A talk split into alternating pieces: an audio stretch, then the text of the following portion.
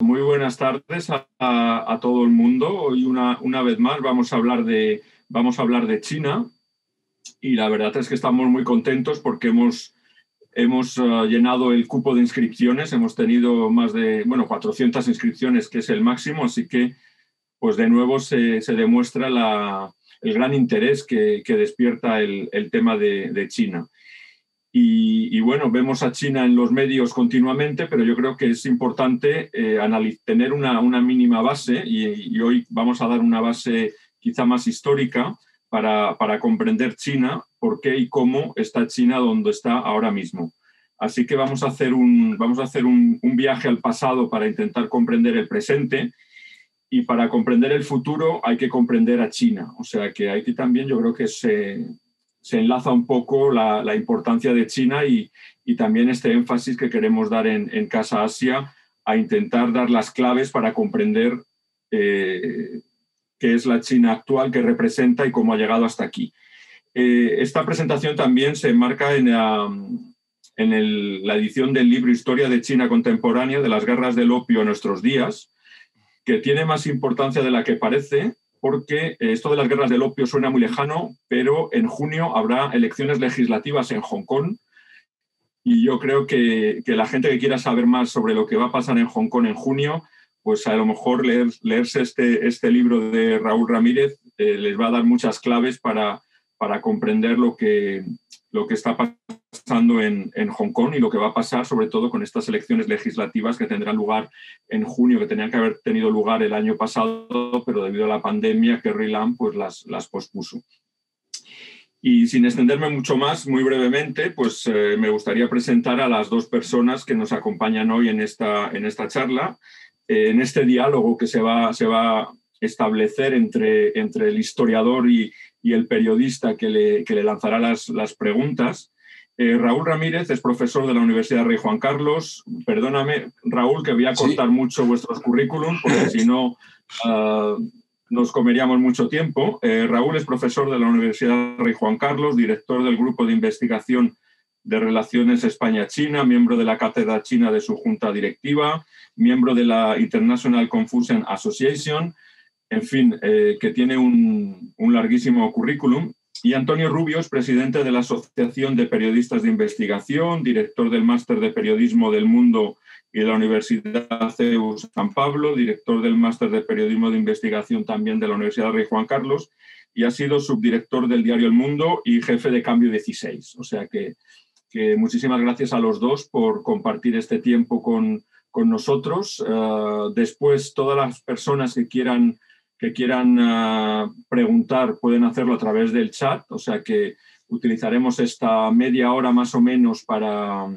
para este, escuchar este interesantísimo diálogo entre Raúl y Antonio y luego pues eh, pasaremos a, a, dar un poco altavoz a aquellas cuestiones y aquellas preguntas que nos queréis pasar a través del chat. Así que sin más, pues ah, Antonio, cuando quieras ya comenzar tus, tus preguntas y este diálogo con, con Raúl cuando quieras.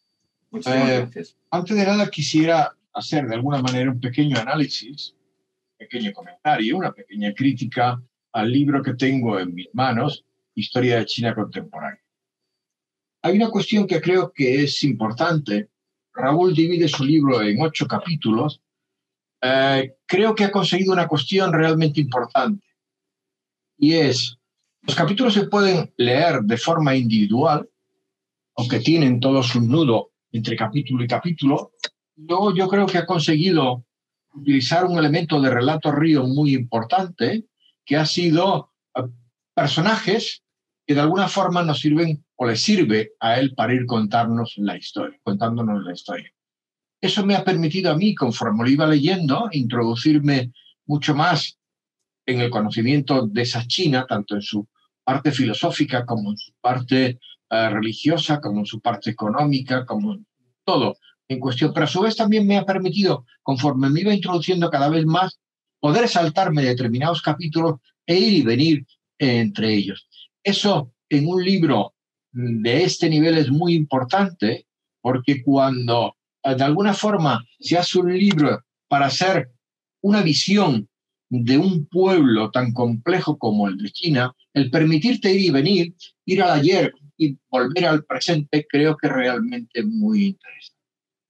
Una de las reflexiones que hace Raúl, eh, si me permitís, para poder de alguna forma centrar lo que podemos entender respecto a China o lo que no sabemos de China, ni creo que sabremos nunca, porque el propio Raúl de alguna manera, o yo he querido interpretar en el sentido de que, aunque hayas vivido en China, habrá muchas cosas que no podrás comprender.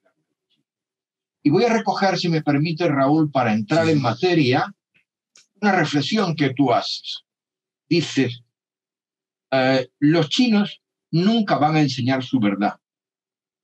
Los chinos, hacia el exterior, enseñan lo que ellos piensan que nosotros queremos ver. Y nosotros queríamos ver que esto que venía era nada.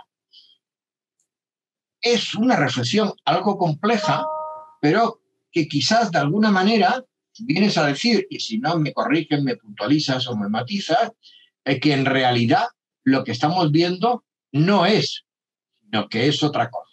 Y que además no es otra cosa, sino que es la cosa que ellos quieren que nosotros queramos que veamos. ¿Correcto? ¿Nos puedes traducir esta reflexión? Porque yo creo que en sí mismo recoge tu libro y lo que tú interpretas del pueblo chino. Pues antes que nada, gracias Antonio por aceptar mi invitación, por hacerme el honor de presentar mi libro y gracias a Casa Asia, a, Rafael Bueno, a Javier Parrondo por, por invitarme, por tener esta ocasión y gracias a Ana María Salazar, que también es muy importante en esta relación entre la URJC y Casa Asia que se ha empezado ahora. Voy ya, Antonio, a tu pregunta. Los chinos muestran hacia el exterior lo que ellos piensan que nosotros queremos ver. Yo ahora, esta tarde mismo tenía clase con los chicos aquí en la URJC y a mí me cuesta todos los cursos mucho debatir con ellos y decirles que todo eso que ellos ven de que Lady Gaga, de que Ronaldo, de que, de que Messi son unos ídolos, de que toda China sabe quién es Lady Gaga y están encantados con ellos, no es, no, no es real.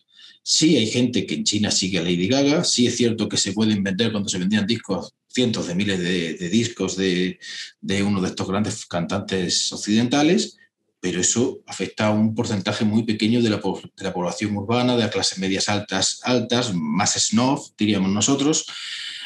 Pero a China le interesa que cuando Lady Gaga va a China, dar la imagen de que todo el mundo sigue Lady Gaga igual que lo más moda de Nueva York. Los chinos tienen su visión del mundo cimentadas en una civilización de, miles de años en continuidad, lo que además le da más fuerza, más seguridad sobre sí misma, y lo que han aprendido desde la desgracia que, les, que para ellos supuso las guerras del opio, lo que han aprendido es a, modular su imagen hacia el exterior en función de, lo que, de lo que los occidentales esperaban de ellos. Ellos a lo largo de la historia muchas veces se han mostrado como ellos creían que, era lo bueno para mostrar y se han visto rechazados, se han visto caricaturizados con el, con el orientalismo.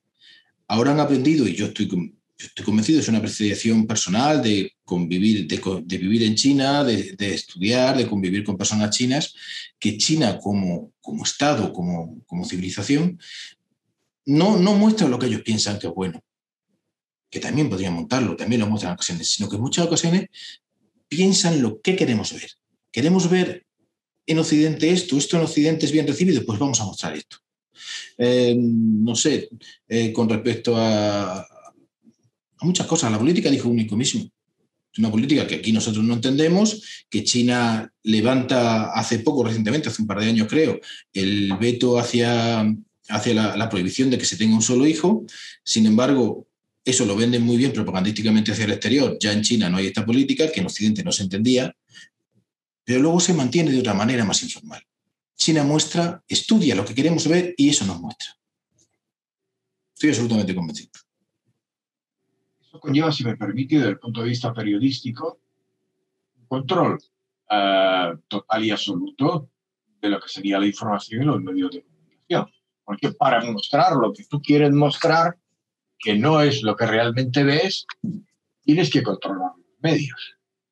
Sí, de hecho, el departamento de propaganda es, tras el departamento de organización, el, ministerio, entre comillas, más importante de, de, la República Popular China. Es decir, la República Popular China tiene una estructura política de, de matriuscas, de muñecas rusas, una estructura dentro de otra, tenemos una estructura paralela a lo que es un Estado occidental y luego por dentro tenemos la estructura, la estructura de un régimen de partido único, que se podría parecer más o menos a lo que fueron los regímenes de partido único de los países de socialismo real cuando existieron, y además de todo eso tienes una estructura tradicional china, de pequeños grupos de decisión más efectivos por encima de la burocracia, es un país de funcionarios. Uno de los...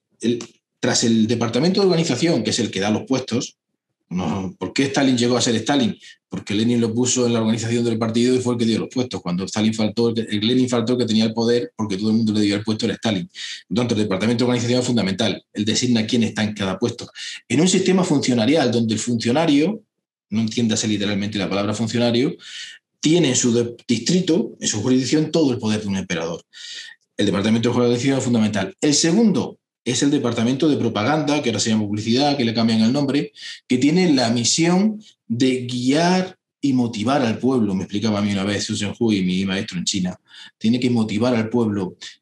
Controla todo, desde los medios de comunicación hasta los libros de texto. Y es el responsable del control absoluto de, de, Internet, de la gran muralla china de Internet. El gobierno chino controla la información. En los que hemos estado en China siempre vamos con el VPN preparado. Aún así, el gobierno chino, si quiere el VPN, se lo salta y también controla.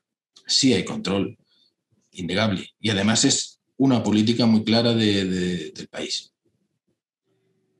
En un informe que llevó a cabo los compañeros reporteros sin frontera, el 17 de julio de 2020 hablaba de que al menos 10 defensores de la libertad de prensa peligran en la cárcel.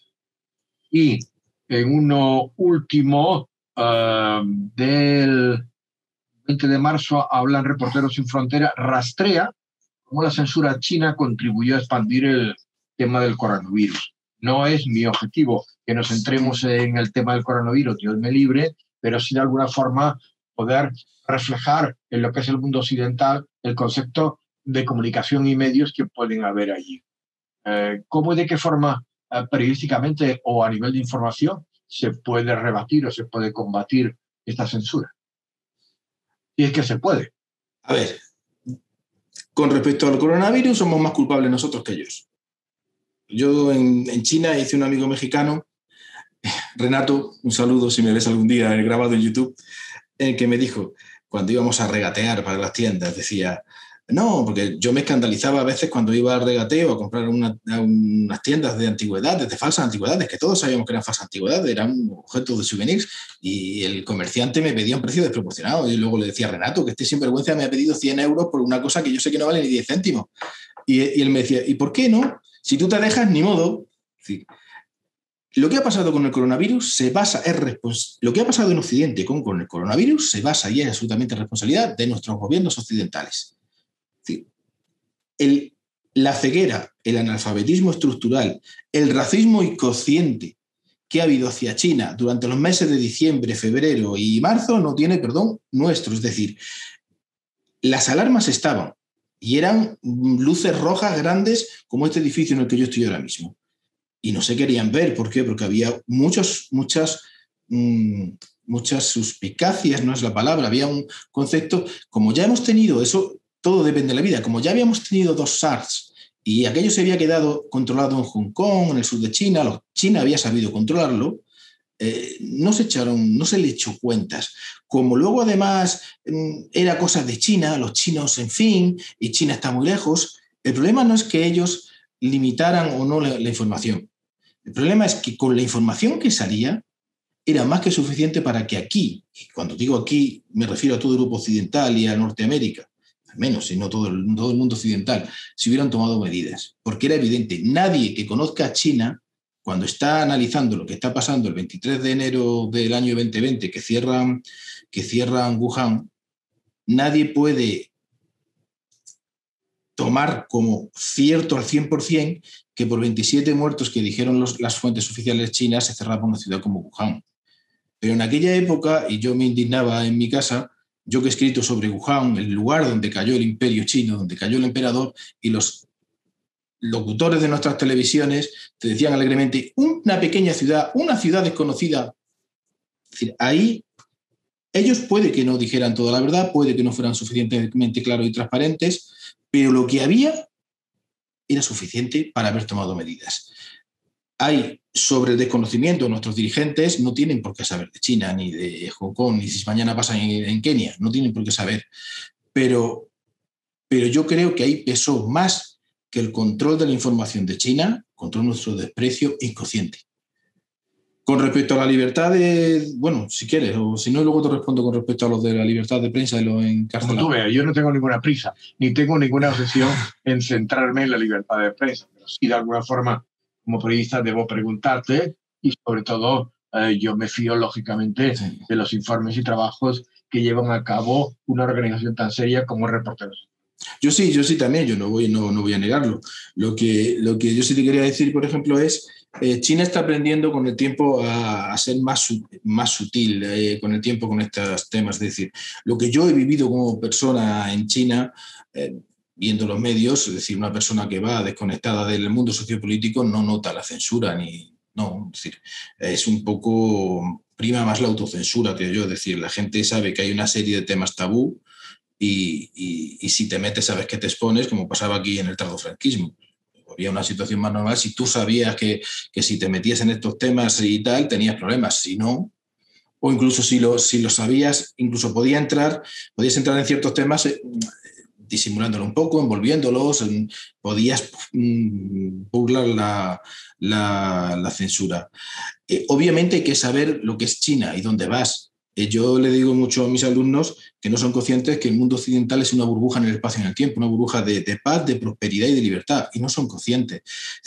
yo estoy ahora mismo trabajando temas, documentos chinos del siglo XIX, de la frontera del siglo XIX y XX, y me encuentro en esos documentos chinos respuestas exactamente igual que a las que me han dado a mí, por ejemplo, cuando he pedido una beca.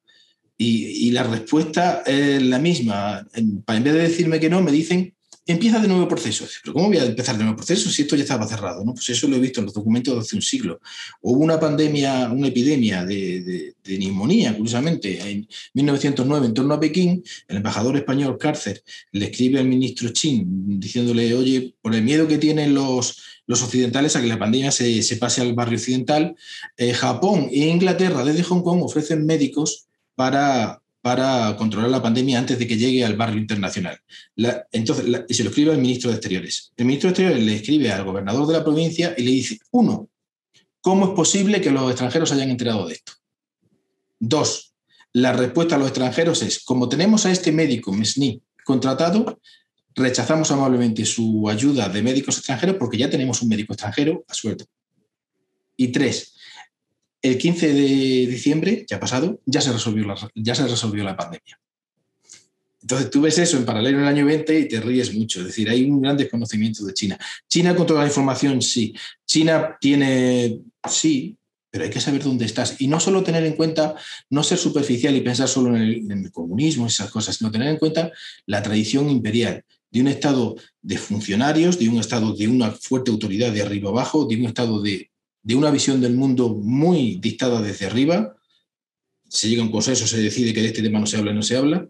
No solo es, no es solo, no es una transposición tan simple como muchas veces nosotros podemos hacer a los regímenes comunistas, no, no, es algo más profundo. Lo, entiendo sobre todo porque eh, hay una cuestión que siempre es importante. Se dice que eh, para saber cómo es el mundo tiene dos cuestiones, leer y viajar. Muchas veces analizamos incluso desde cerca, nos ocurre España, que desde Madrid somos capaces de analizar el País Vasco y analizar Cataluña eh, con unos parámetros de Madrid.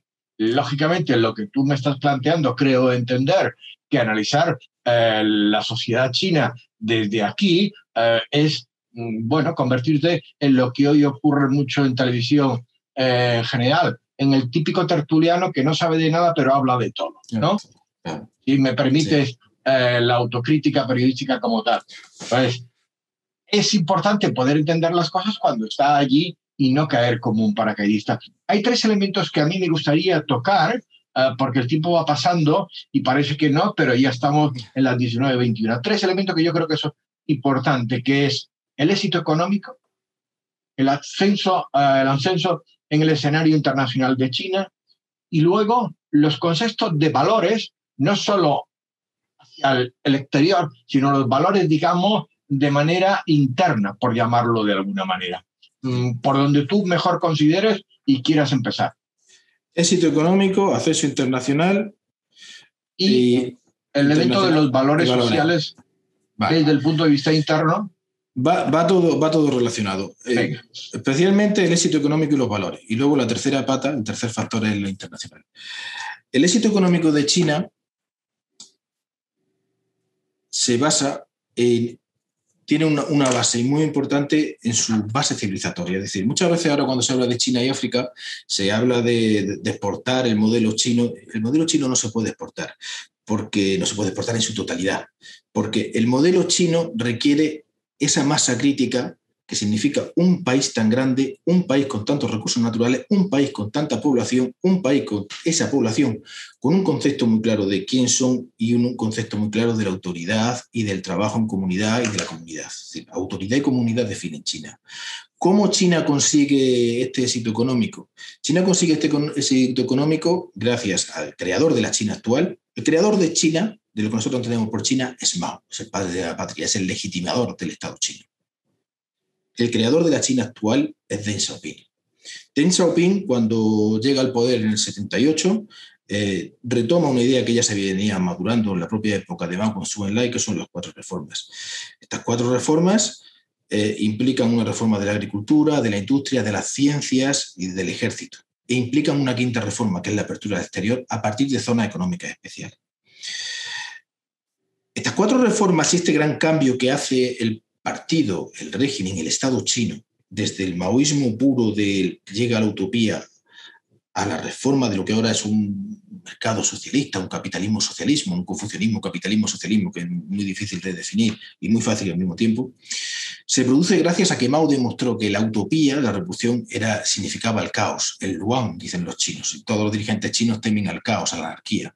Entonces, había que desarrollar el país, para conseguir, que es una meta que no está olvidada, para conseguir el comunismo real, el socialismo en el futuro, hay que pasar un poco por esta nueva política económica al estilo de Lenin.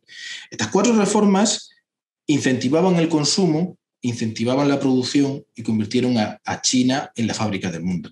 Fueron aparejadas de una alianza con los Estados Unidos, que fue una, una inmensa traición, entre comillas, al bloque comunista, aunque China no estaba en el mismo onda, pero eso fue lo que cambió el mundo ese acuerdo entre China y Estados Unidos, por el cual China se convierte en la fábrica del mundo, cambia el mundo, nos lleva a la globalización que estamos hoy. Eh, las reformas tendían, como te decía antes, a incrementar el nivel de vida de la población, a que hubiera más consumo, a que eso alimentara la máquina económica y tenían la necesidad de una apertura especial al exterior. China es un régimen muy controlado. El régimen chino no se iba a abrir totalmente. Además, estaba pasando en paralelo casi fue pasando a la apertura fracasada de los sistemas de Europa del Este. ¿Qué hizo China? Volver al pasado. Lo que Deng Xiaoping hace con las zonas económicas especiales es exactamente lo mismo que hacía el gobierno imperial manchú, gobierno Qing, con las zonas económicas, con zonas económicas especiales. Situaba a los extranjeros en zonas de inversión aisladas, donde se podía invertir, donde se podía llevar a cabo una política capitalista y desde ahí ir extendiéndola. Y eso es lo que hizo. Abrió esas zonas económicas especiales en Cantón y en Fujian, donde estaban las grandes colonias de chinos que estaban en el exterior, porque había relaciones familiares que podían traer no solo inversión occidental, sino también esas colonias de chinos de ultramar que seguían teniendo familia en la República Popular China y fueron los motores de ese desarrollo de China. Llegó un momento en el año 89, de 80 a los del 78 al 89, en que China creció mucho. Ahí llegó el shock de Tiananmen la sociedad china, especialmente en las zonas urbanas de Pekín, de Shanghai y otras grandes ciudades, empezaron a, ver esos aires de, libertad, lo que estaba pasando en la Unión Soviética, en Europa del Este. Hubo que el shock y el partido, el Estado, se reafirmó en un nuevo contrato social con el pueblo chino, que es desarrollo a cambio de lealtad el desarrollo, la apertura iba a seguir, porque la apertura significaba un mejor nivel de vida para toda China. Como dijo Deng Xiaoping, dejemos que unos se enriquezcan y esos tirarán de los demás. Eso llevó a un vacío de valores. Un vacío de valores porque caído el bloque soviético, pasado Tiananmen, muerto Mao, permitiendo que los, algunos se fueran enriqueciendo y volvieran a aparecer los ricos, las desigualdades sociales en la sociedad china, eh, los valores tradicionales comunistas que se habían vivido durante época perdieron valor. ¿Cuál era el único valor? Se había pasado desde antes de Mao, todo el siglo XIX, todos los revolucionarios han sido anticonfucianos y antitradicionales. Se han pasado un siglo despreciando la tradición. Medio siglo revolucionario y ahora la revolución tampoco nos vale. No había valores, lo único que valía era el dinero. Por eso China se inicia un nuevo trabajo de recuperar, recuperar los viejos valores para salvar la nación. Hay que ser modernos, pero hay que ser chinos. Hay que estudiar el pasado y adaptar lo que valga, desechar lo que no valga, valga. Hay que mirar al exterior y significar lo que valga y no admitir lo que no valga. Eso es lo que refleja de alguna forma cuando indicas que en el año 1964 fue el año fundamental en la transformación económica del país. En tu capítulo La reforma económica, página 227, como verá, te he leído. Sí, porque, claro, es la página sobre, sobre las zonas económicas especiales, ¿no? Estableces cuando ya de alguna forma uh, determinadas empresas pueden tener un balance o tener unas ganancias y ya establecen lo que podríamos llevar el tema del pago de impuestos por la entrega de beneficios a las empresas estatales. Sí, es el cambio totalmente de una economía absolutamente... Hay que tener en cuenta que China eh, tiene un modelo que, llaman de jaula de pájaro. Es decir, que lo, que han hecho es que la jaula, eso se, definió en la época de, de, de la jaula puede ser muy grande, muy grande, muy grande, muy grande, y el pájaro puede volar libre. El pájaro puede llegar a creer que es libre, pero llega un momento que si vuela muy, muy, muy lejos va a encontrar, va a encontrar pared, va a haber techo.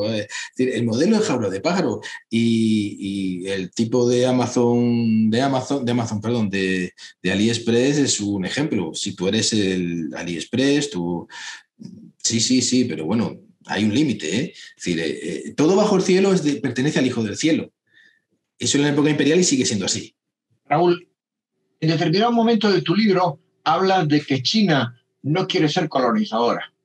Pero sin embargo, me permite, y solo puedo hablar de lo que he vivido, más, ¿eh? Eh, yo que estaba dando clase en Angola, por ejemplo, veía cómo y de qué forma la mayoría de los edificios que se empezaban a construir o se estaban construyendo eran China. Veía cómo la mayoría de, o un porcentaje importante de coches y demás venían de China. Es decir, Angola de alguna manera, te hablo con un hecho concreto y ahora si quieres te lo traslado a lo que sé o me cuentan o me explican eh, compañeros y demás del resto de África. No es una forma de colonizar de alguna manera el, el tema, quizás desde otra perspectiva o de una forma más inteligente. Sí, no, es decir, China se ofendería si, si decimos que está actuando como colonizador. China, yo por eso, yo soy periodista, no soy doctor en la materia y por eso debo preguntar. China, China se abre al exterior, se abre hacia China, se abre al exterior buscando, yo creo que sinceramente, una condición de, igualdad, de win-win, ganador-ganador.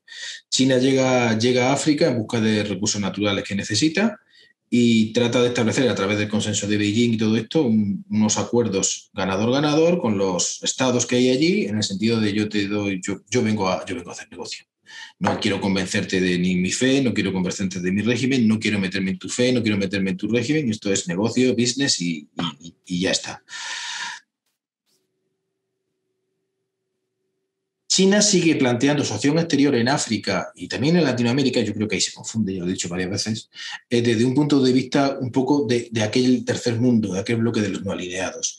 Y identifica el colonialismo, ella no puede sentirse colonizadora porque ella dice ser víctima del colonialismo, igual que África, igual que Latinoamérica. Pero ahí entramos con un problema que también pasa a China, que se debe un poco al sinocentrismo, que es el mal que China debe cuidar, que no, que no vuelva, sinocentrismo, porque lo está analizando un poco superficialmente. Es decir, lo que China sufrió eh, en la época de humillación, en el siglo de humillación, es un colonialismo con unas características. Destrucción del Estado, robo de la soberanía, aniquilación de los derechos del pueblo a manos de potencias extranjeras por un Estado impotente incapaz de defenderse. Lo de África es un reparto colonial explotador y abusador de potencias de la, de la época de la revolución industrial. Y lo de Latinoamérica es otra cosa, es otra cosa basada en otros parámetros, crear Nueva España, Nueva Inglaterra, es otra cosa, de colonización de un pueblo neolítico que se encuentra con un pueblo de 3.000 años más avanzado, es otra cosa. decir, eh, entonces, pensar que el poscolonialismo en, Argentina o en Ecuador o en Costa Rica es igual que lo que pueden pensar en el África subsahariana es un grave error de China. China no creo que tenga mala intención, no creo que lo haga con un interés colonialista, esos acuerdos que llega con los distintos estados africanos. Ahora, ¿cuál es la memoria que quedará de China cuando esto pase? Ahí China debe cuidarlo. Porque una cosa es la, el, infierno está empedrado de buenas intenciones. China puede acercarse a estos países pensando que llega un mensaje, un diálogo horizontal, de igual a igual, con un mensaje win-win. Yo, tú tienes unos recursos, yo te los compro, yo te pago en especie o en dinero y me llevo esos recursos. En el fondo, en el fondo, los resultados pueden, al final del camino, aún estamos en procesos que no sean tan distintos a lo que hizo Europa fue, alimentó una élite, creó una tal, se trajo los recursos, es decir, China no lo hace con esa intención, pero debe vigilar que los resultados al final del camino no sean los mismos. Ahí podríamos entrar en el tema de Venezuela y cómo China de alguna forma ha empezado a aunque se ha asustado, creo, y más o menos se ha ido. Pero sí hay una cuestión como académico y como profesor que me llama la atención, que es la siguiente hablas en tu libro, entre otras cuestiones, de que eh, de alguna forma en Latinoamérica la relación más fluida que puede tener China es con Chile. La que sí. Eso, es una experiencia muy personal. Eso es la, que yo, la, que yo he vivido allí en Shanghai, sobre todo donde yo he vivido. Y luego hay una cuestión, eh, como académico, al igual que y como director de másteres, eh, que cada día presencio más, o tengo más presente, que es la presencia de estudiantes chinos en másteres españoles. Hay una teoría, no digo que sea mía, en la que se plantea que vienen aquí a aprender para luego aterrizar en Latinoamérica y tener la posibilidad de, entre comillas, conquistar o desarrollarse mucho más en Latinoamérica porque tiene, es más virgen. ¿Qué hay de ello? Uno como académico que te habrás encontrado en clase con estudiantes chinos y otro esa, ah, digamos, historia que se ve. Sí, mira, con, respecto a lo de Chile, Chile tiene un acuerdo de libre comercio, yo no sé muy bien las fechas tal, pero yo sí he, vivido y he palpado allí en, en, en, Shanghai sobre todo y a través que había una efectividad muy grande y he tenido algún TFM, algún TFM que he dirigido que también en proporción a, lo que es Chile en su peso demográfico, de extensión tal, tiene un peso mucho más grande que otros países y, más propio, es decir, no como, como Argentina, incluso Brasil, que se están vendiendo tierras, que están los chinos pueden llegar a tener un rol más, más colonial, sino más de igual a igual. una efectividad chilena que a mí siempre me ha, me ha sorprendido y que se notaba incluso en los supermercados en los que ibas para productos occidentales. En España tenemos, a pesar de que nos pasamos el día denigrándonos, y nadie es español, excepto que no puede ser otra cosa, luego en el fondo, en el fondo, en el fondo, al fondo del camino, y da igual de qué ideología, incluso de las, entre las ideologías antiespañolas, la gente cree que España es más de lo que es. Y, y, tú has estado fuera y viajado, conoces el mundo. La gente eh, cree que España juega una división internacional que no juega. Pues España no juega en esas divisiones. España no está jugando en la división del Reino Unido, de Francia y de Alemania. No juega en esa división, en nada. Y, no yo, mi, percepción es que tampoco juega ni siquiera en la de Italia en cuanto a nombre. España no juega en esa liga. Nosotros nos creemos que jugamos en esa liga, pero no es verdad. ¿Por qué te digo esto? Porque los chinos Estado chino, y ya lo veía yo en los papeles que estoy estudiando en el siglo XIX, tiene un tremendo desconocimiento de España. España se llama hasta 1900 y pico el tal Luzón, el Gran Luzón, el pequeño Luzón es Filipinas, el Gran Luzón son esos europeos que parece que son los que dominan Filipinas. China tiene un desconocimiento general importante de España como tal, pero sí y tiene ese conocimiento de que toda Sudamérica es habla español. No, no es que haya más, más tierra virgen en Latinoamérica, es que hay más por hacer y más que hacer y más oportunidades. Eh, y China tiene mucha más facilidad, cree tener mucha más facilidad para el futuro de, establecer lazos con ese otro lado del Pacífico que con nosotros, que somos un pequeño país, nosotros creemos que mediano, un pequeño país incardinado en Europa, muy constreñido por las, por las, por las alianzas de la Unión Europea, por Francia. Es decir, es, lógico. China, a mí me, cuando llegué los primeros años a China, siempre me decían a veces, ¿tu país cuántos habitantes tiene? Decía, 45 millones. Decía, ay, tiene 25, es decir, casi un poquito más que Shanghai, me verían a decir. Esa visión en los chinos es muy importante, grande y pequeño. entonces, sí, el, que todos nuestros el ideal de nuestros estudiantes es ir, allí, sí, que, sea real esa idea, que luego vayan a ser técnicos de las empresas chinas allí, bueno, habrá de todo. Yo no creo que luego, que luego sea así, yo creo que muchos vienen, vienen a tener el título europeo y luego volver a China y encontrar trabajo en China, más que, más que en ultramar.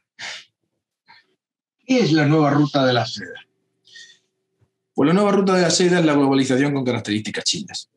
Es decir, eh, la globalización es un invento occidental, es norteamericano, es estadounidense. Los, los, chinos leí por ahí una vez que para China el extranjero es Estados Unidos y lo demás son detalles.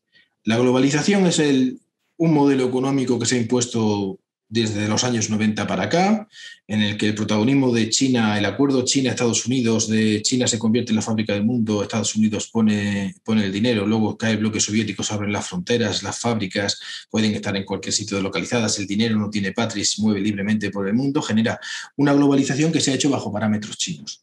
China tiene muy claro que para sobrevivir tiene que jugar en ese juego que el aislamiento y la autarquía, eso no funciona, eso ya, ya, lo, ya lo vivieron y no, no funciona.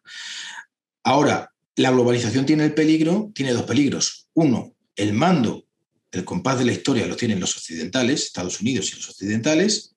Y dos, junto a la globalización simplemente económica, van aparejados un montón de conceptos culturales, todo esto que estamos viviendo, de Internet, todo este a nuestro modelo, que pueden desnaturalizar lo que es la nación china. China necesita generar una globalización propia que permita ser ella la que controle ese, ese compás económico del mundo y que permita salvar su identidad. De eso son aún más conscientes los chinos desde que ya en el segundo gobierno Obama eh, los norteamericanos empiezan a darles, a darles directamente señales de que ya el proceso de, de esplendor de la globalización Made in América ha acabado, que eso ya está teniendo repercusiones negativas en la propia casa, en Homeland, la gente se está empezando a quedar en paro, no hay fábricas, luego eso nos traerá Trump y todas estas consecuencias que nos ha traído aquí, y ya en la segunda legislatura de, de Obama, yo hablo con, con académicos chinos que me dicen, los americanos quieren acabar los acuerdos que hay ahora mismo de globalización, pero quieren que los que rompamos los acuerdos seamos nosotros. Nos exigen cosas que antes no exigían y cuando cedemos doblan la apuesta. Entonces China ahí, de una manera muy inteligente, con eso que es la, el background, la masa crítica que tiene China, esa capacidad de proyectar a 100 años, dice, esto se va a acabar, hay que empezar a hacer una globalización bajo nuestros parámetros que en primer lugar nos permita romper el cerco estratégico. Es decir, vamos, tenemos mucha riqueza, a través de esta ruta de la seda en el extranjero cercano vamos a compartir la riqueza con nuestros vecinos para evitar su enemistad. Y al mismo tiempo, la ruta de seda, cuando se convierte física a través de Asia Central y a través del sudeste asiático, rompe ese cerco estratégico que un día cualquiera podrían imponerle Estados Unidos y Japón a China simplemente cortando el bloque del el estrecho de Malaca. Pero fundamentalmente es una nueva globalización bajo parámetros chinos. ¿Cómo podríamos de alguna forma enlazar quieres más o menos aquí damos paso a partir de ahora a nuestros invitados por si quieren hacer alguna pregunta. El tema sería, ¿cómo enlaza eso con el llamado sueño chino? El sueño chino enlaza porque el sueño chino es... El sueño chino para los españoles es, significa regeneracionismo. El sueño chino, dice Xi Jinping, es rejuvenecimiento. El sueño chino es el mensaje al pueblo, a un pueblo que ha perdido los valores, que necesita una bandera que seguir, hay que seguir una bandera, una bandera entendedme como algo simbólico. No todo es dólar y yuanes y dinero y riqueza. La comunidad debe creer en algo. El sueño chino es la adaptación del sueño americano a parámetros chinos. Es decir, el sueño americano implica que cualquier persona puede llegar a ser lo que quiera en la vida con su esfuerzo no importa dónde nazca, no importa de dónde venga, no importa que fueran tus padres, con tu esfuerzo y tu mérito puedes llegar donde quieres. Eso es una traslación, la comunidad, la nación china puede llegar donde quiera con su esfuerzo. Eso es, China está planteando su futuro sobre, sobre tres valores. Este de la ruta de la seda, que es la globalización con características chinas. el sueño chino, que implica volver a los valores tradicionales, implica volver al confucianismo, implica crear una comunidad nacional, esto es muy difícil en China, una comunidad de identidad común entre los chinos y que incluso es un arma para el exterior, porque trasladan el mensaje este de multipolaridad de la comunidad mundial, lo dice mucho Xi Jinping esto de la comunidad de destino. Son valores tradicionales. China está tomando, está China está tomando del pasado, analizando el pasado, tratando de aprovechar lo positivo y descartar lo negativo. China está mirando al exterior, tratando de coger lo que le es útil y significándolo, significándolo. Tanto el sueño chino como la ruta de la seda son dos muestras de, esa apuesta. Es decir, uno es coger el pasado y actualizarlo, Confucio y los valores tradicionales de lo que era China. Otro es el coger el modelo económico de Occidente y hacerlo chino y ponerlo a servicio de China. El tercero, la tercera pata, que Xi Jinping también la tiene pendiente, la tiene en vista, es esto del nuevo socialismo de la nueva era, que es actualizar el socialismo para dejar muy claro que la nación va a ser china, pero que el Estado va a seguir siendo socialista, que significa el liderazgo del Partido Comunista Chino. Que hay que tener mucho cuidado con la transposición de, lo que esto significa a nuestras mentes occidentales, esto del Partido Comunista Chino y todo esto. Eso sí me permite, dentro de lo que he ido leyendo y lo que he ido recuperando y tal, entraría en el concepto de, del socialismo eh, con características chinas de la nueva era.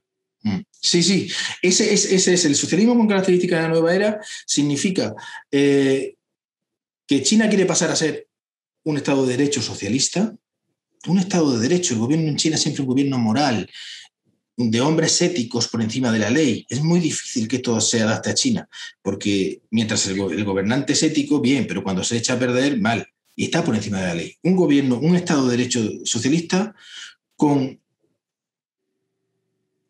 una política internacional de empoderamiento, también lo dice eso el, nuevo programa de Xi Jinping, es decir, Xi Jinping anuncia al mundo que China ha salido, va a salir de ese aislamiento, va, va a querer hacer va a querer hacer lo que muchos querían que ella se hiciera, que es empoderarse, empezar a aceptar responsabilidades desde gran potencia y que el modelo va a seguir siendo el de partido único.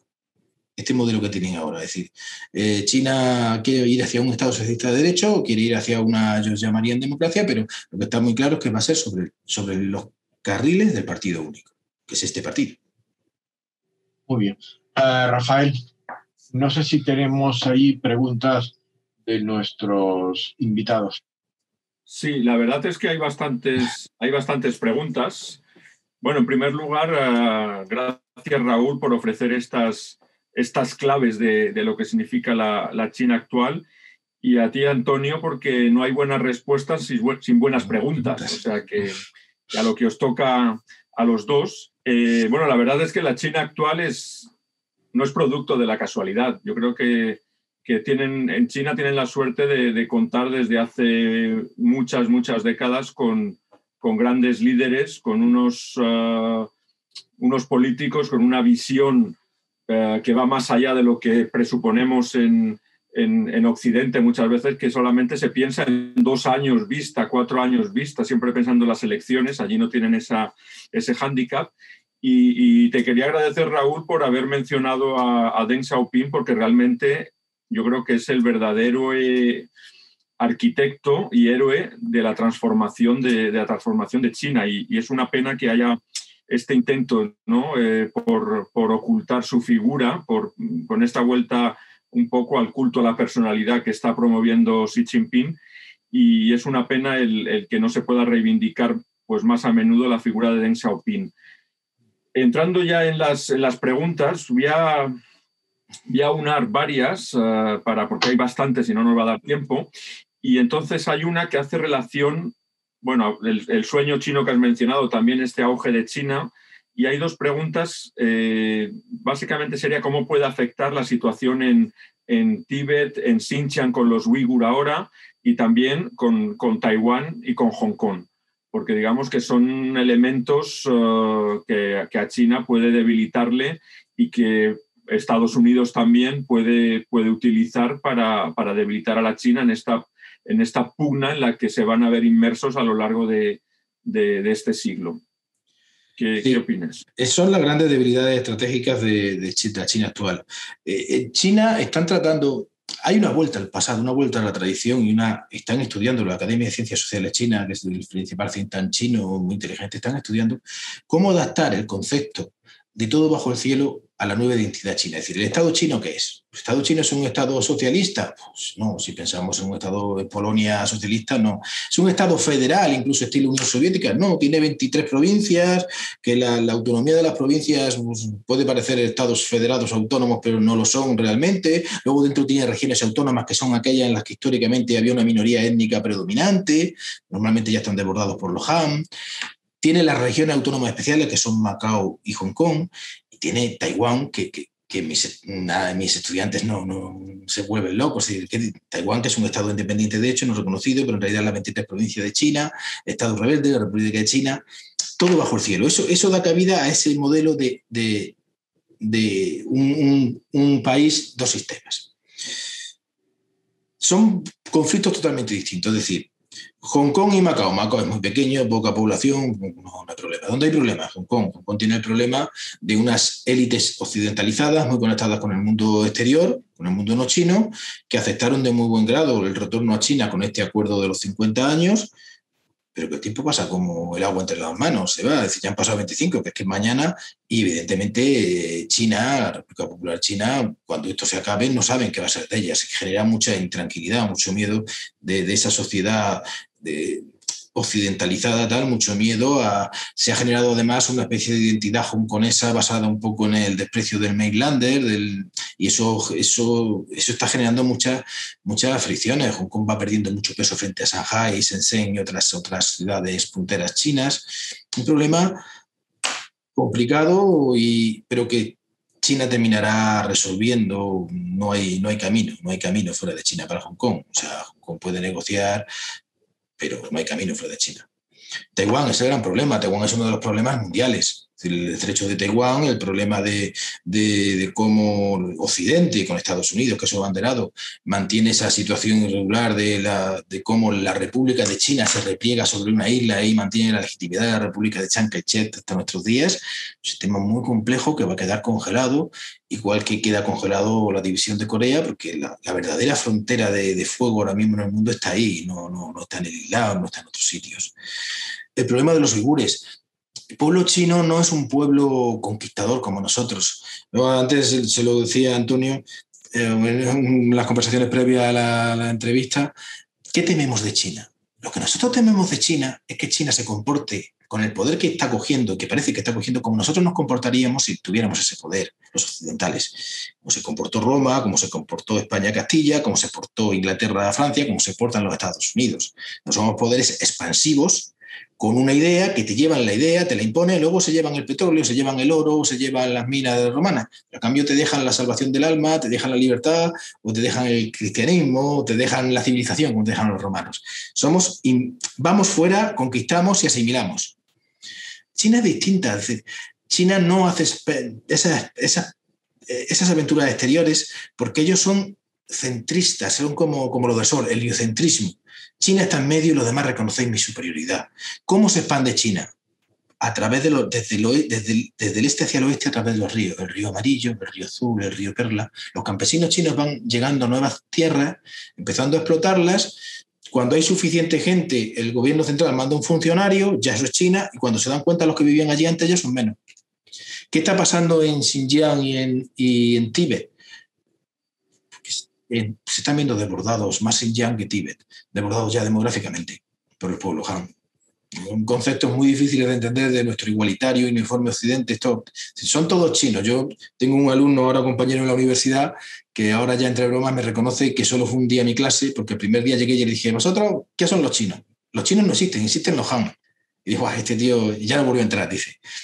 Claro, explícale a la gente que, que, los Han que nosotros pensamos, los chinos que nosotros pensamos son los Han pero que en China hay 55 etnias más, que la más importante son los uigures numéricamente ahora mismo, puedo equivocarme, no son los uigures, lo más ahora más importante los uigures, que en realidad son túrquidos, que en realidad por sus costumbres musulmanas y su tradición seguramente culturalmente están más cerca de un alemán de Berlín que de un chino de Pekín. La manera de comer, en la manera de rezar, en pensar cómo es Dios, cómo no es Dios. Tíbet es algo similar. el problema es, ese, ese 92% esa visión china. China sigue replanteando cómo reestructurar ese todo bajo el cielo, a un modelo estatal moderno. Bueno, a ver, si tenemos un montón de preguntas mm. de Rafael de Mora. Dice, ¿por qué preocupa tanto en Occidente el partido único chino y no el de Singapur, Arabia Saudí, Emiratos Árabes, Qatar? Pues a lo mejor por el nombre, eh, por el nombre porque China es más grande que Singapur, ya ves tú qué va a hacer Singapur. Y Arabia Saudí ya sabemos lo que va a hacer. Y Qatar, pues bueno, es decir, eh, ahí tenemos dos factores. Uno, el nombre y otro, el, Estado que hay detrás. Es decir, eh, el Partido Comunista Chino es comunista, se siente comunista, tiene, es decir, yo cuando he dicho varias veces hablando con Antonio que no hay que confundir, es decir, sí, todo eso es verdad, pero el comunismo chino tiene una especificidad muy grande, se basa en una tradición de una sociedad comunal, cuando, cuando Mao ordenó hacer las comunas, en menos de un año el 90% o 99% de, de los campesinos, campesinos es una palabra que solo se usa en los documentales de lado y en los libros, la gente que vivía y trabajaba en el campo, se fueron voluntariamente a las comunas. Cuando eso se hizo en Rusia, llegó el hambre, la matanza de los culás. Cuando eso se hizo en la España republicana en plena guerra, llegó el hambre, la matanza. cuando se hizo en Polonia, llegó el desastre. Es decir, periódicamente en la sociedad china llegaba un mandarín, llegaba un emperador para todo el país, o un mandarín, un funcionario a un distrito, decía, esto está muy mal repartido, hay mucha pobreza, que se rehaga la pobreza, se distribuye equitativamente. Exagero y parodio, pero entendedme, eso, eso de todo bajo el cielo pertenece al Hijo del Cielo, es un concepto muy claro en China.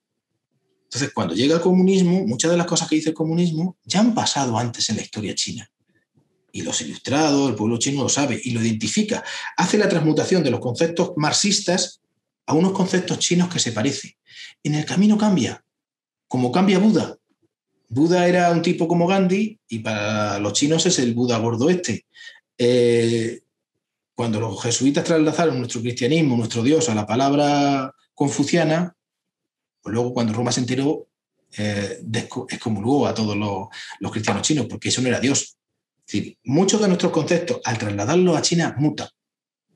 Y con el comunismo ha pasado en muchas facetas. Este comunismo chino es fundamentalmente chino y muy poco exportable. Bueno, no hay que olvidar que, este verano es el aniversario del primer centenario del Partido Comunista Chino. O sea, que las celebraciones serán, serán enormes y, nos lo harán saber, ¿no? Pero ¿por qué triunfó? Triunfó porque en el año, en el año, en el año 21 se funda, en el año 27 Chiang Kai-shek, cuando acaba la marcha del norte, aliado entre el partido de Kuomintang, aliado a los comunistas, cuando se ve fuerte, Chiang Kai-shek se vuelve contra sus aliados, el partido comunista, y extermina a todas las élites, a todos los cuadros, como dicen ellos, que viven en Shanghai y en las ciudades.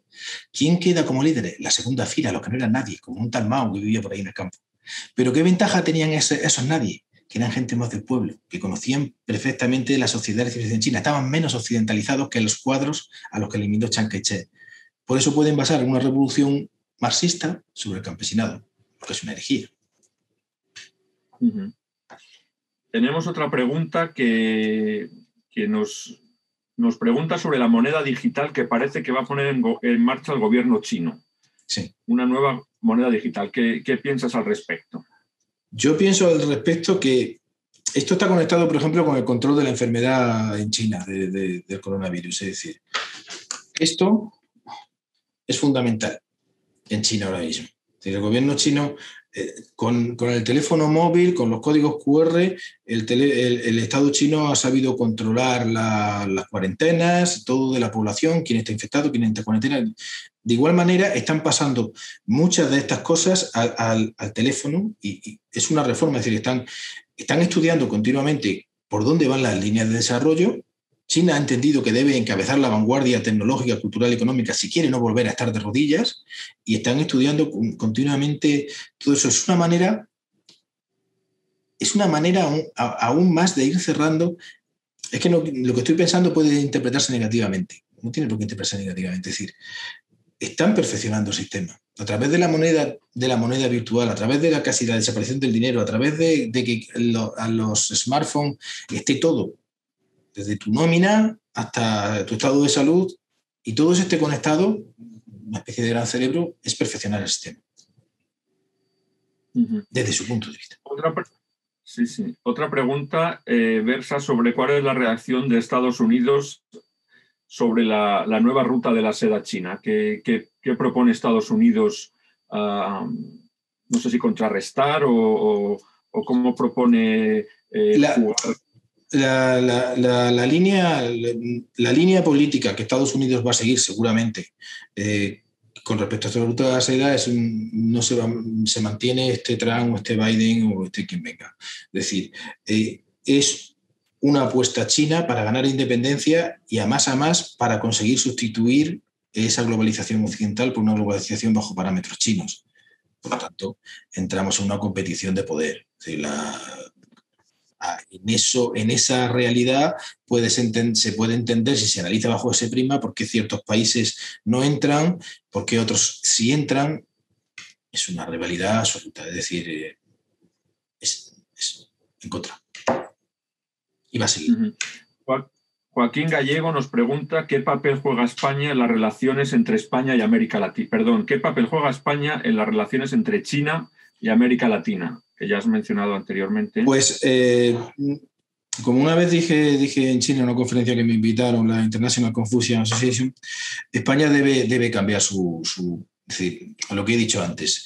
Todos, todos, todos, todos hasta los que no están, eh, hasta los que están fuera del sistema, creen realmente, porque eso lo hemos mamado de pequeños, todos, que esto tiene un papel más importante de lo que tiene en el mundo. España piensa siempre, es lo primero que dice en español, en esa visión triangular. España como puente hacia Latinoamérica. No, no. España si quiere jugar un papel entre China y Latinoamérica, tiene que pasar de esa visión triangular a una visión circular. Nosotros somos uno más de las repúblicas hispanoamericanas iberoamericanas, latinoamericanas, como queramos llamarnos. Pero no debemos pretender bajo ningún concepto ser el puente, ser un tercero, ser la tercera punta de la triangulación, porque no lo somos. Somos uno más. ¿Qué debemos hacer? Saberlo, comunicárselo a los hermanos y decir, oye, nosotros tenemos una cosa, la comunidad hispánica, hablamos la misma lengua, si quisiéramos podríamos llegar a acuerdos. China es un monstruo gigantesco, una nación de naciones, una inmensidad. Eh, España, Chile, México, Argentina, hasta Brasil son pequeños peones en manos de China. Si supiéramos crear comunidad, si supiéramos crear realmente, pero estamos hablando de generaciones, pues sería otra cosa. Como hacen los anglosajones. hay una Commonwealth anglosajona que incluye a Estados Unidos, al Reino Unido, que no está escrita en ningún sitio, pero que existe. Pero eso, difícil. Tenemos otra pregunta y esta es, interesante eh, sobre los colectivos chinos, la, comunidad china en España. Eh, y bueno, aparte, no solamente las, las de segunda generación, o, pero los que vienen también aquí a trabajar. Y la pregunta es, ¿qué dependencia tienen del gobierno chino? Porque según esta persona, bueno, pues eh, piensa como que a veces tuvieran consignas de, su propio gobierno a la hora de, actuar o de, no, yo no, no, lo sé si tienen consigna, no sé hasta qué punto eso es real, hasta qué punto la capacidad de influencia del gobierno puede llegar.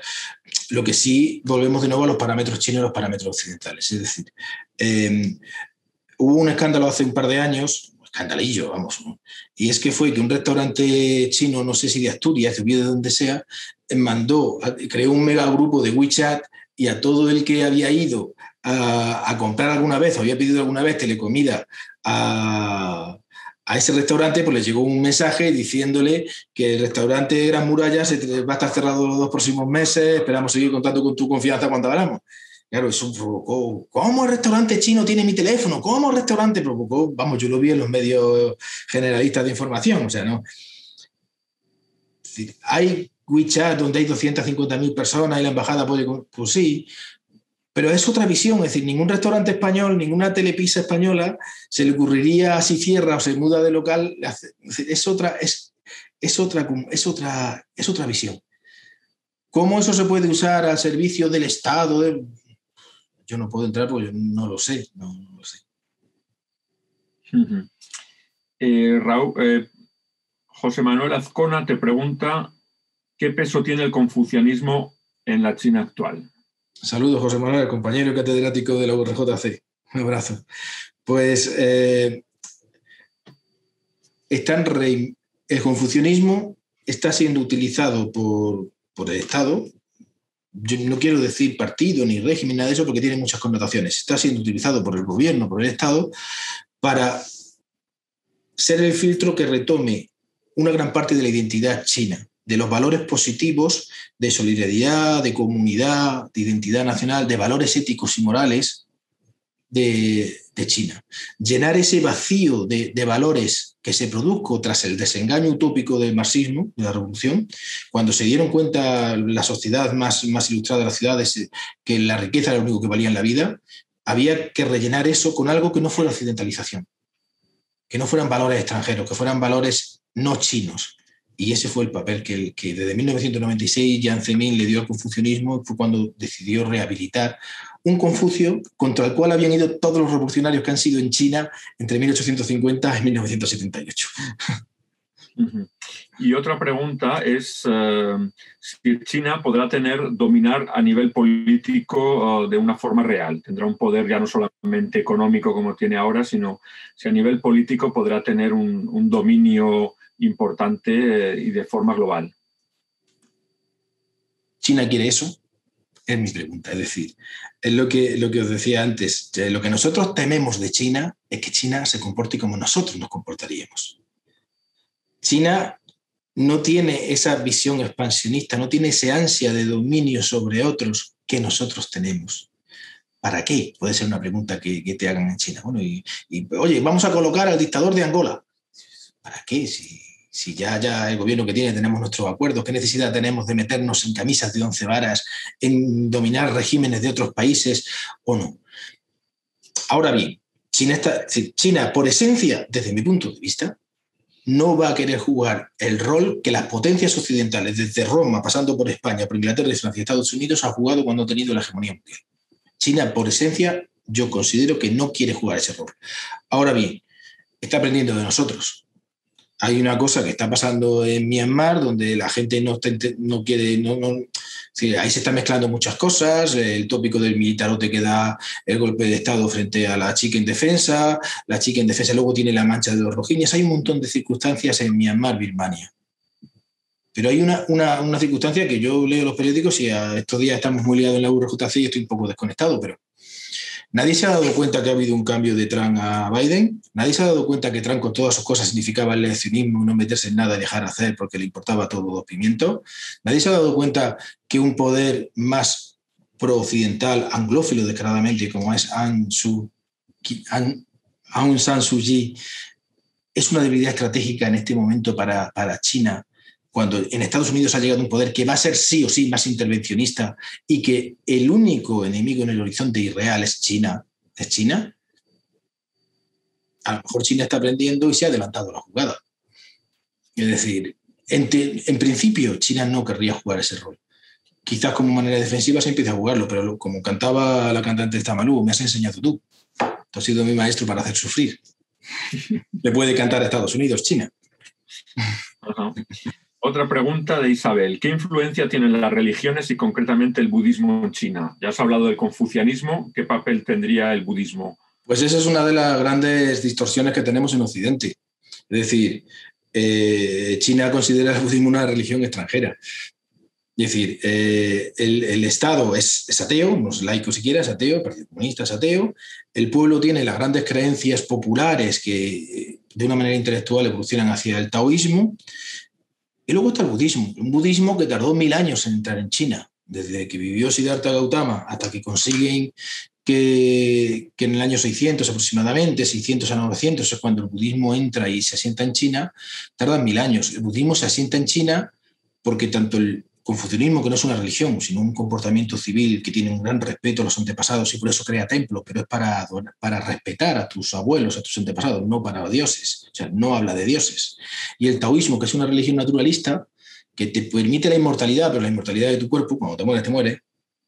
El budismo trae a través de la reencarnación, la transmigración del alma, la esperanza en una vida mejor. En ese periodo de, de los tres reinos, las cinco dinastías, de desastres absolutos en China, de muerte, guerra, división, da una esperanza pero siempre ha sido una religión que se ha combinado con el taoísmo y que ahora mismo, siempre que hay un poder nacionalista en China, entiéndase nacionalista en amplio espectro, pero nacionalista en China, posterga el budismo y mientras que potencia esas religiones tradicionales el taoísmo. Y ahora mismo es lo que está ocurriendo, es decir, el Estado quiere saber cuanto menos mejor del budismo. y el pueblo no se incita hacia el budismo, se le mueve hacia el taoísmo y otras creencias.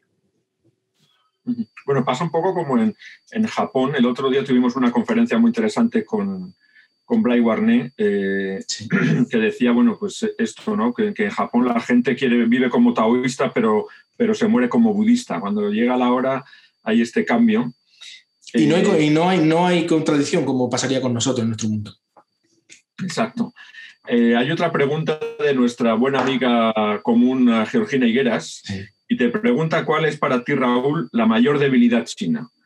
Hola, Georgina, una gracia, y una alegría que, me, estés aquí viendo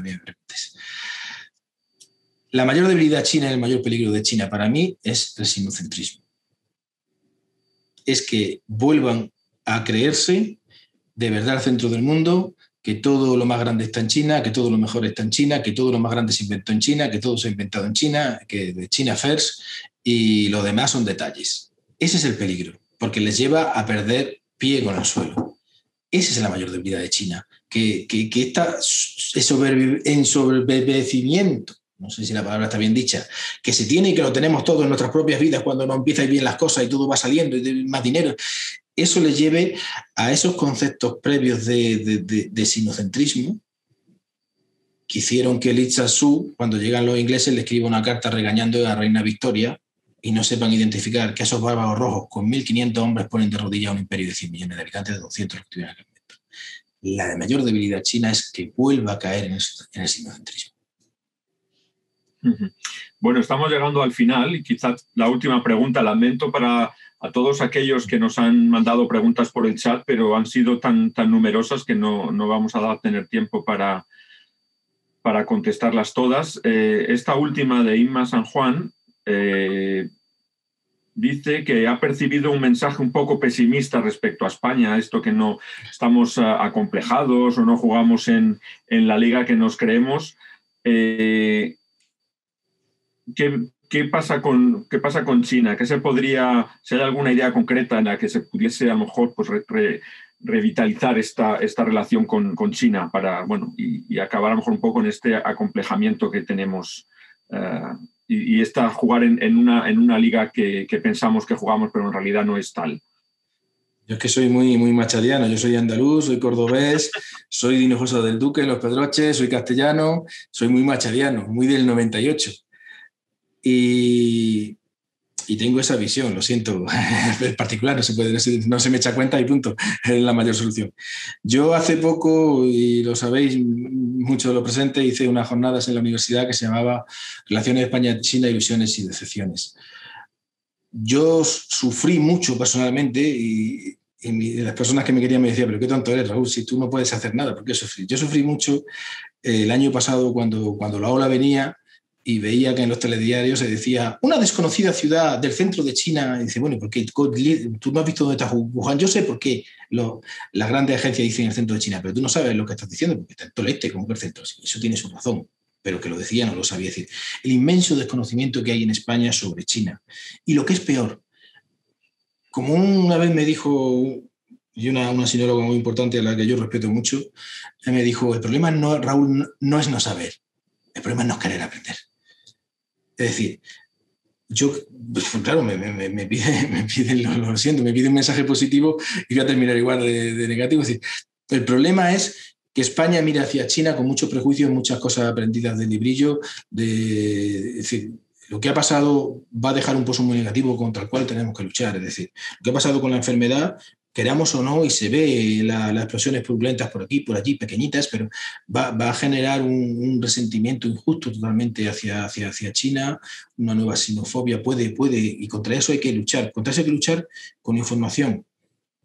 España debería invertir, debería tener ganas de querer saber, debería respaldar los estudios, los estudiantes que van, los estudiantes que vienen, eh, aprovechar estos estudiantes que decía Antonio que vienen, y no se está haciendo. Y para, para, tratar de crear redes, que el que se vaya, se vaya de aquí siendo un español. Es decir, yo, yo a veces pongo en mis redes sociales, vos soy Shanghai Rain, yo soy Shanghai yo veo a veces, por eso estoy muy contento con la imagen que me habéis puesto, te lo decía esta mañana, porque yo veo a veces imágenes de Shanghai y yo fui feliz. A mí la sociedad china, familia china me trataron muy bien. Yo, yo quiero ser Shanghai yo soy Shanghai estos chicos que vienen aquí, cuando se vayan a, a su casa, a sus tierras, o si van a Perú luego a una empresa china, digan, yo soy madrileño, yo soy de Barcelona, yo viví allí cuatro años y yo... Para tratar de establecer redes reales, que no, no, no se hace. En España muchas veces ahora lo estamos viendo, que no hay nada, en fin, no me quiero meter en política, pero a veces tenemos la falta de que haya alguien al frente, alguien que de, ¿por dónde vamos? Con China habría que, habría que tener una real y sincera intento de querer comprender, de comprender China, de acercarte, de aprovechar las herramientas que nos dan los estudiantes que vienen, de aprovechar los estudiantes, los profesores que van, las pocas empresas que pueden ir, para establecer unos lazos reales que nos, den su lugar. Portugal, nuestro hermano Portugal, tiene más nombre, más presencia y más sinceridad y más realidad en China que nosotros. Bueno, la verdad es que voy a, hacer un poco de abogado, no, del diablo, sino abogado defensor, y llevas toda la, toda la razón, ¿no? Este desconocimiento tan grande que hay de, de China, pero, pero también de Asia. Estamos ahora, por ejemplo, celebrando el quinto centenario de la primera de la primera vuelta al mundo eh, y bueno, todavía los, los, portugueses han sido capaces de vender la idea que fue Magallanes el primero que dio la vuelta al mundo cuando fue el Cano, porque Magallanes, de hecho, eh, esta semana eh, se celebra la llegada de la flota al Pacífico y, y, al llegar al Pacífico y luego a Filipinas es donde Magallanes, Magallanes es asesinado, pero el que realmente completa la, la gesta es el Cano, eh, con el resto de, tripulantes, eh, que además eran de, numerosos países, pero, pero sí que hay este gran desconocimiento hacia, Asia. Pero Rafa, la culpa es nuestra, la culpa nuestra, es decir, ahí detrás en la pizarra, que no se leerá, tengo de mi último estudiante chino que estuvo aquí, de la East China Normal University, una frase, una frase que es el castigo se lo olvido. Y hice que, que, me la pusiera en chino. Es muy difícil traducir ese concepto que yo quería trasladarle a él a Juan Sidón, un saludo para Juan, un gran amigo, un estudiante magnífico, un gran amigo. El castigo se lo olvido. España tuvo tal poder en el mundo, en el mundo, fuimos seguramente tan impíos, fuimos como fuimos. Ese es el, ese es el castigo sobre la historia de España. Acabo de tomar nota y, y plantearé el copyright. ¿Cómo se llama tu alumno? No, no, el copyright es mío, no me lo tomes, que eso es un ah. libro que voy a escribir algún día. Queda grabado. Bueno, si vas a escribir algún, algún día un libro, uh, solo te diré eh, que cuando quieras tienes una editorial. Pues sí, sí, tengo el libro planteado. Por eso quería libros, en chino.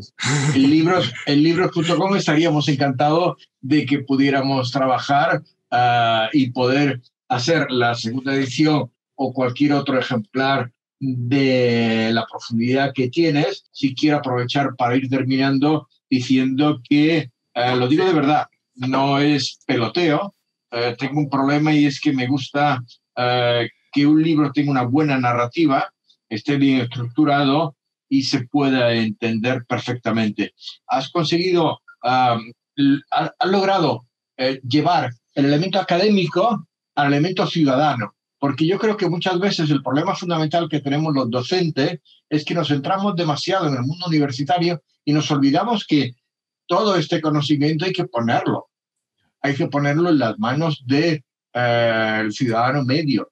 De ahí, por eso te digo que encantado, si te animas al segundo libro, eh, tienes una editorial pequeña, pero donde somos, eh, guerreros, por llamarlo de alguna manera, que es libros.com. Pues nada, hacer muy bien en animar a Raúl con que escriba una segunda parte y aquí estaremos para, para presentarla. Eh, pues nada, daros las gracias, Raúl, Antonio, y a todas estas personas que se han apuntado, que han sido, han sido muy numerosas, la verdad, estamos muy contentos.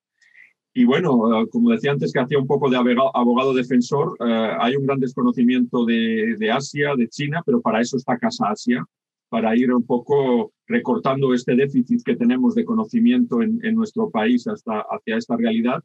Y, bueno, se han, hecho, se han hecho esfuerzos porque Casa se cumple este año 20 años y si vemos la información y el conocimiento que tenía la sociedad civil, eh, bueno, no solamente la sociedad civil, a, a, nivel global en España sobre Asia, pues ha habido, ha habido un incremento realmente increíble.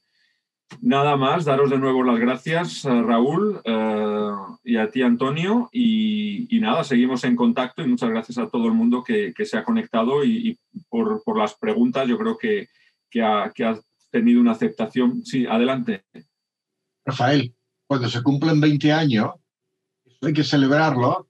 Y si eh, Raúl hace su segundo, vosotros tendréis la obligación de hacer un libro sobre vuestros 20 años. Porque es importante hacer historia. En eso estamos, sí, sí, en eso estamos, justamente, preparando las celebraciones que serán, serán importantes y yo creo que, bueno, un resumen también de, todo este trabajo realizado en estos 20 años y también eh, toda esta transformación de Asia en estos 20 años que ha sido, que ha sido enorme. Así que nada, pues eh, muchísimas gracias de nuevo y espero contar con vosotros en un futuro próximo para, para seguir hablando de, Asia y de, y de China en particular. Muchísimas gracias. Fuerte abrazo. Gracias, gracias, abrazo. Gracias.